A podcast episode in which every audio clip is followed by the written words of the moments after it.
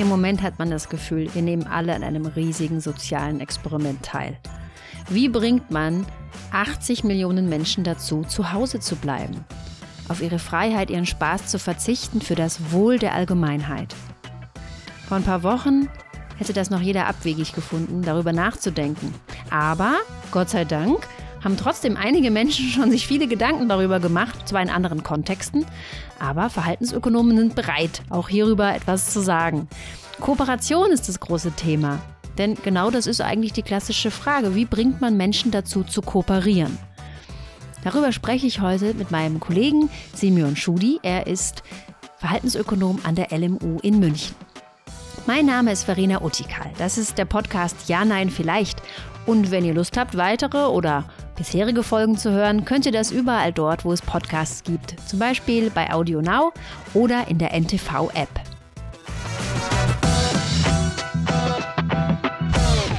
So, ist eine super spannende Zeit, wenn man als Ökonom, als Verhaltensökonom sich mit Kooperation beschäftigt. Denn gerade gibt es so viele Bereiche, in denen Kooperation beobachtet werden kann oder auch das Fehlen von Kooperation. Simi, was, welcher Bereich würdest du sagen, ist am spannendsten für die Forschung aktuell? Ja, ich glaube, wo wir jetzt alle gesehen haben, dass Kooperation nicht immer perfekt funktioniert, ist jetzt sicherlich im Rahmen von Corona die Tatsache, dass manche Menschen wirklich versuchen, Social Distancing äh, ja, durchzuführen oder zumindest zu versuchen, soziale Kontakte zu vermeiden und andere Menschen da weniger, äh, ja, weniger sensibel für sind oder eben tatsächlich noch vor die Haustür gehen und Freunde treffen. Mir gefällt übrigens der Begriff Physical Distancing besser. Denn bei Social Distancing hat man immer das Gefühl, man darf überhaupt mit niemandem mehr reden. Das ist ja gar nicht damit gemeint, ne? sondern einfach nur der körperliche Kontakt ist tatsächlich bis auf 1,5 Meter ausgeschlossen. Jetzt klappt dieses Physical oder Social Distancing ja unterschiedlich gut. Ne? Also wir sehen Leute, die nehmen das sehr ernst und mittlerweile ja immer mehr. Und dann sehen wir Leute, die haben das in der letzten Zeit weniger wichtig genommen. Was hat das mit Kooperation zu tun? Warum hat Kooperation im Sinne von Zusammenarbeit? Warum ist doch nur eine Entscheidung, ob ich mitmache oder nicht? Was, wo ist da der Clou?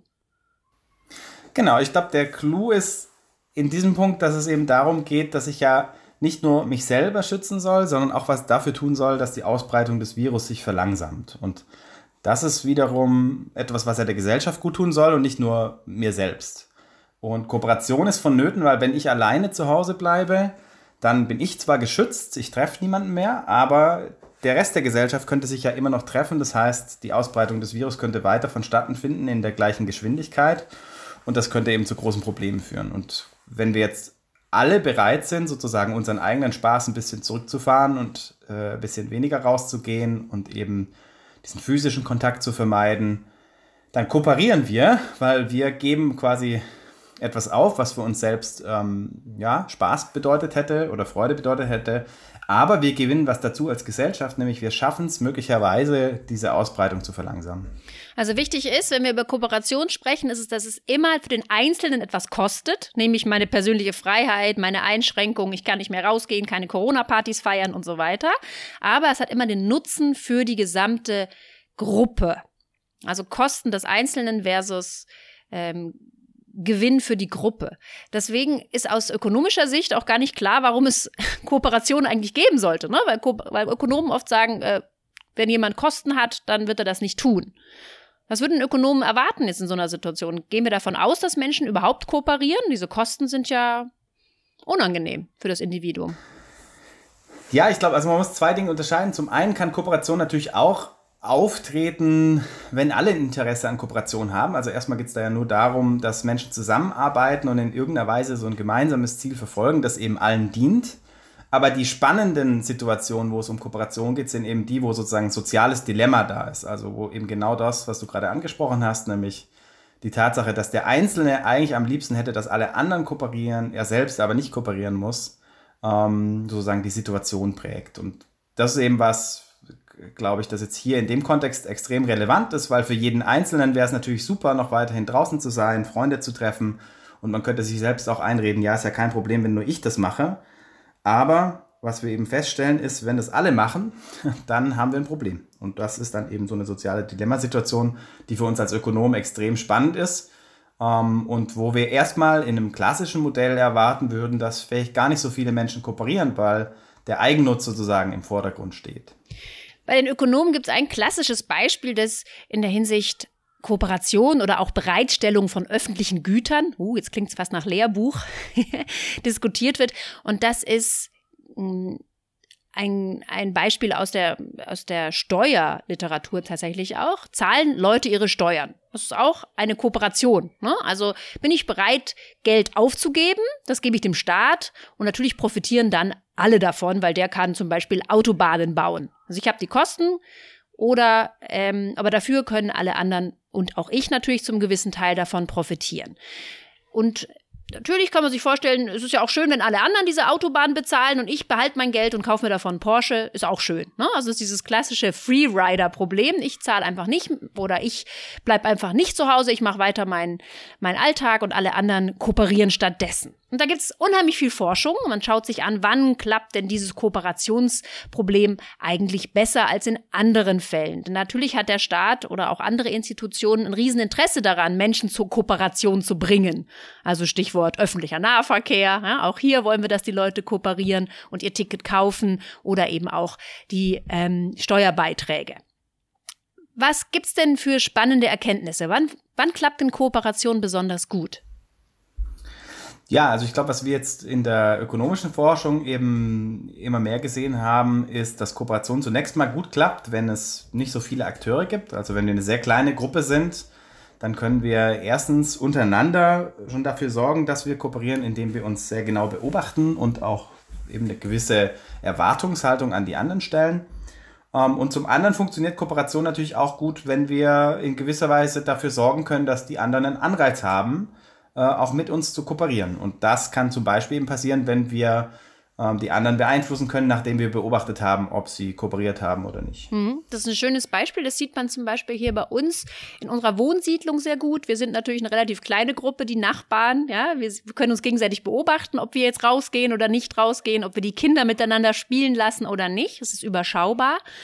Das heißt, bei uns klappt es relativ gut im Vergleich zur ähm, gesamtdeutschen Bevölkerung. Das ist also ein ganz klarer Gruppeneffekt. Was gibt's noch? Genau, was auch passieren kann, ist, dass die Leute eine unterschiedliche Vorstellung davon haben, wie wichtig Kooperation überhaupt ist. Na, also es könnte zum Beispiel sein, dass manche Menschen das Gefühl haben, es ist extrem wichtig, jetzt zu kooperieren und andere Menschen sagen, naja, so schlimm ist die Situation gar nicht oder so viel bringt die Kooperation nicht. Also wenn wir zurückgehen zu dem Steuerbeispiel, wenn ich glaube, dass die Steuern zum Beispiel ziemlich sinnlos ausgegeben werden, dann habe ich natürlich auch weniger Interesse daran, meine Steuern beizutragen. Also wenn ich glaube, es hilft der Gesellschaft wenig, dann gibt es ja weniger Gründe für mich auch äh, sozusagen auf mein Geld zu verzichten. Oder auch wenn ich das Gefühl habe, es bringt mir wenig. Also wenn wir jetzt diese Heterogenität, die du angesprochen hast, der Typen mal aufs aktuelle Beispiel anwenden, dann gibt es Leute in der Risikogruppe, ja, die hätten einen sehr hohen Nutzen von ähm, Kooperationen der Bevölkerung, dahingegen jemand Junges, das war ja auch dieses Stichwort Corona-Partys, denen es im Grunde egal ist, weil sie eine minimale Risiko, äh, ein minimales Risiko haben, sich selbst anzustecken. Also Heterogenität in der, im Risiko ist hier ein großes Thema, oder? Ja, das ist auch ein wichtiger Aspekt. Also wenn wir jetzt auch über Heterogenität sprechen, dann gibt es im Prinzip drei Bereiche, über die wir sprechen können. Der eine Bereich ist quasi unterschiedliche Vorstellungen darüber, was bringt Kooperation für die Gesellschaft insgesamt. Also das wäre jetzt so eine Situation, wo wir jetzt beispielsweise bestimmten Gruppen unterstellen würden, sie sehen äh, den Nutzen aus dem Zuhausebleiben als weniger stark oder wichtig an als andere Gruppen.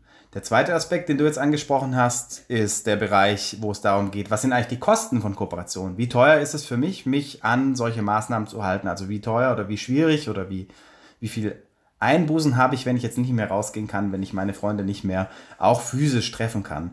Und das wäre jetzt sozusagen so eine Heterogenität in den Kosten. Da könnte man jetzt sagen, die jungen Leute, das sind jetzt also Leute eben, die gehen ein kleineres Risiko ein. Für die sind sozusagen die Kosten recht hoch, weil die könnten sich ja weiter treffen und ähm, Spaß haben und die müssten jetzt auf diesen Spaß verzichten. Während jetzt bestimmte Risikogruppen sicherlich auch aus Eigeninteresse sagen würden, ich bleibe lieber zu Hause, weil für sie ja mehr Gefahr droht. Und die dritte äh, Dimension sozusagen, auf der es Heterogenität geben kann, ist, wie viel kann wer überhaupt leisten? Das ist jetzt in dem Corona-Beispiel vielleicht ein bisschen schwieriger darzulegen. Aber wenn es jetzt um die Frage von Besteuerung geht, kann man sich natürlich auch fragen, gibt es jetzt viele arme oder viele reiche Menschen und was sind die Erwartungen gegenüber ärmeren und reicheren Menschen, was sie beitragen sollen zur Gesellschaft.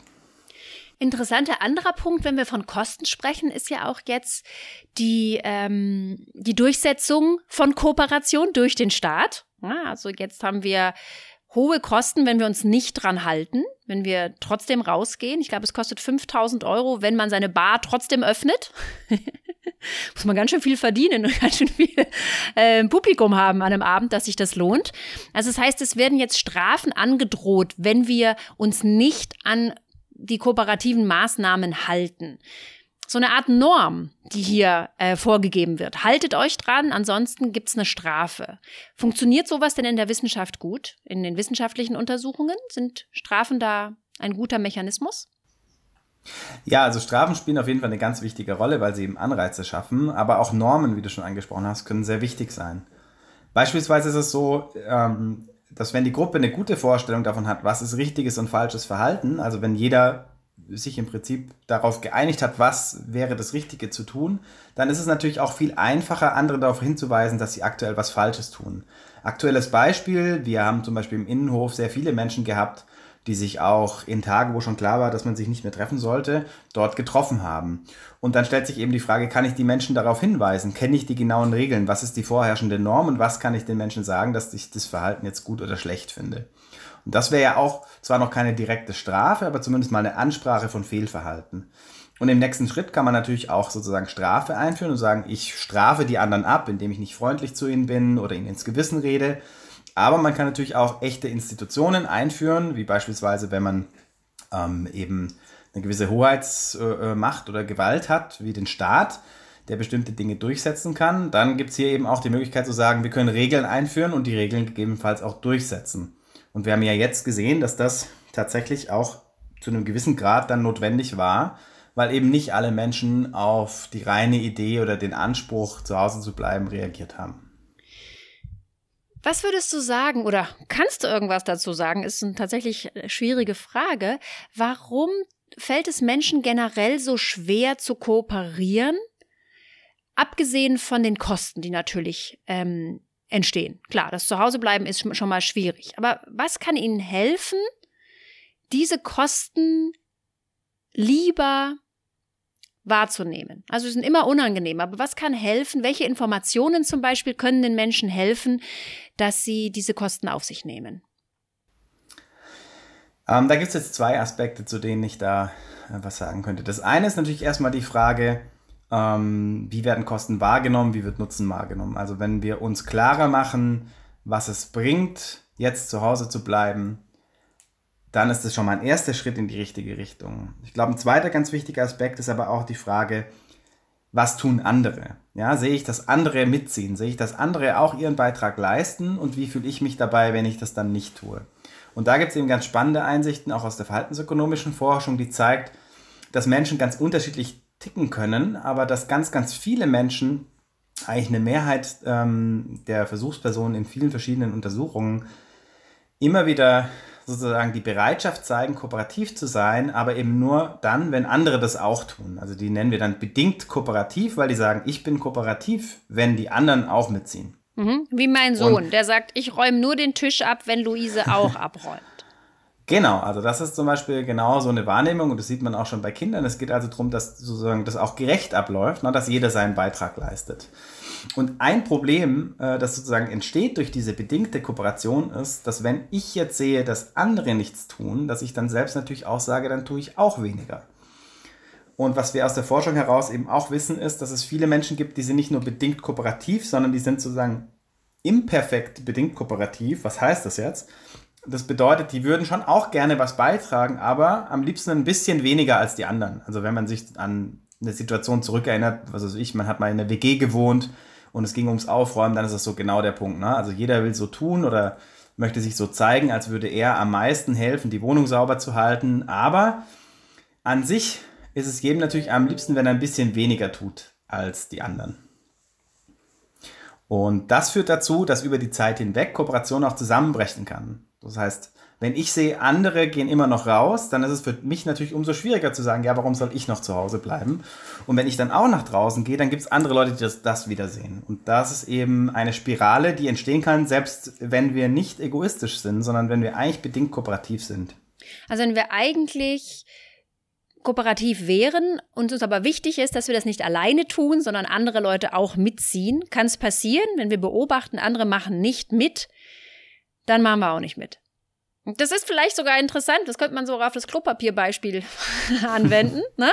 Also genau, eigentlich sagen wir, ich, ich brauche das Klopapier nicht kaufen, weil ist so alles okay, es wird schon, äh, ist ja bestätigt, dass das immer da sein wird.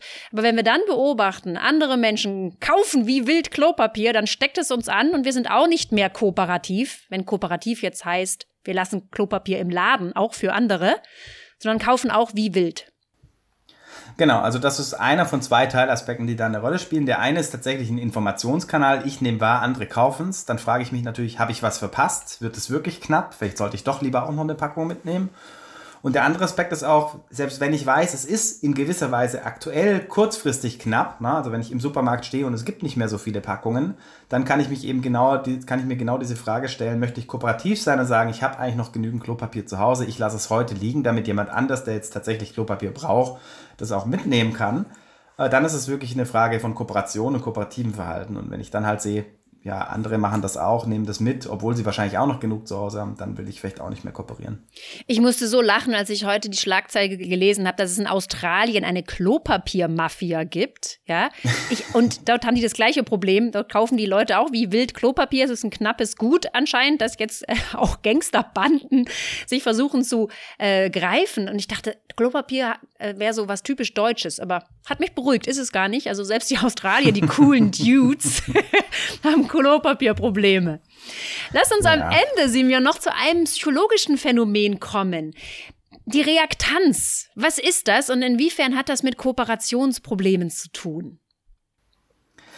Ja, das ist eine ganz interessante Frage. Also äh, Reaktanz oder psychologische Reaktanz, eine Theorie aus der Psychologie, die eben besagt, dass äh, Menschen mehr oder weniger motiviert sein können, bestimmte Dinge zu tun.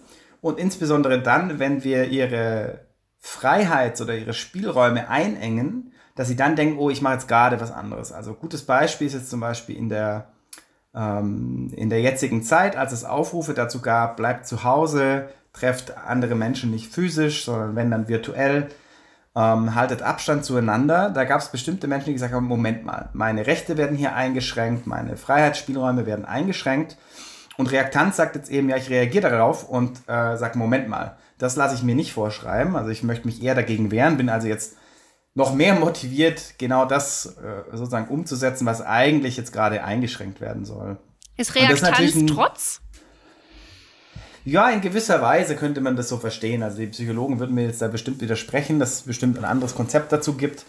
Ähm, aber an sich ist es natürlich schon in gewisser Weise eine Trotzreaktion, weil ich halt feststelle, Moment mal, ähm, jemand sagt mir hier, den, die Freiheiten, die du hattest, die sollst du jetzt tempo temporär nicht haben. Und ähm, ich sage mir dann, naja, aber das lasse ich mir sozusagen nicht gefallen. Also insofern könnte man das schon so interpretieren. Ich glaube, es ist jetzt halt insofern wichtig für Kooperation und für Fragen rund um Kooperation, weil wir ähm, mit der Reaktanz eben auch überlegen können, was heißt es, wenn wir bestimmte Appelle an die Menschen richten. Das bedeutet natürlich auch, dass manche Leute sagen, nee, jetzt erst recht, jetzt gehe ich erst recht raus. Und das ist natürlich äh, was, was man berücksichtigen muss und was notwendigerweise dann auch ähm, zum Teil eben die Folgen hat, dass man mehr tun muss, als nur eine Aufforderung auszusprechen und die, den Ernst der Lage tatsächlich ähm, klar oder die Wichtigkeit des Verhaltens klar zu machen. Hm. Hat die Reaktanz abgenommen in deiner Wahrnehmung? Seit die Institutionen durchgegriffen haben, seit der Staat gesagt hat, so, jetzt ist es nicht mehr erlaubt. Das war keine Empfehlung mehr, sondern es war tatsächlich eine Vorgabe, eine ja, ich glaube schon, das Verhalten ist halt teurer geworden. Also für, für viele Menschen, die sich noch äh, vor einigen Tagen an der ISA in großen Gruppen aufgefunden haben, war damals das Risiko, ja, also im schlimmsten Fall ähm, kommt die Polizei vorbei und sagt, das dürft ihr hier nicht machen. Heute ist die Situation eine andere, also neben Platzverweisen kann es eben auch äh, zu Strafen kommen und natürlich reagieren die Leute darauf und tun das jetzt weniger. Umgekehrt muss man aber wirklich auch sagen, also ich persönlich war ähm, zwar auf der einen Seite erschreckt, dass manche Menschen nicht sofort die Einsicht hatten, dass es vielleicht hilfreich sein könnte, im Moment einfach die eigenen Interessen Ticken zurückzuschrauben. Umgekehrt war ich aber auch sehr begeistert darüber, dass es viele, viele Menschen gibt, äh, die sich wirklich Mühe geben, ähm, sowohl kooperativ zu sein, was das Zuhausebleiben und das Physical Distancing angeht, aber die sich auch wirklich in anderer Form sehr kooperativ einsetzen, beispielsweise Nachbarn helfen, älteren Menschen helfen und ihre Dienste zur Verfügung stellen. Und ich glaube, das ist wirklich was sehr, sehr Positives, was wir in den nächsten Wochen und äh, vielleicht auch Monaten noch äh, brauchen werden.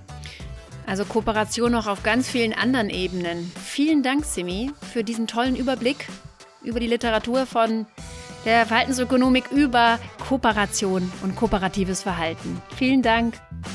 Vielen Dank fürs Gespräch. Das ist der Podcast Ja, Nein, Vielleicht. Heute habe ich gesprochen mit Semyon Schudi. Er ist Verhaltensökonom an der LMU in München. Mein Name ist Verena Utikal. Wenn ihr Lust habt, vernetzt euch doch auf Facebook, LinkedIn oder Twitter.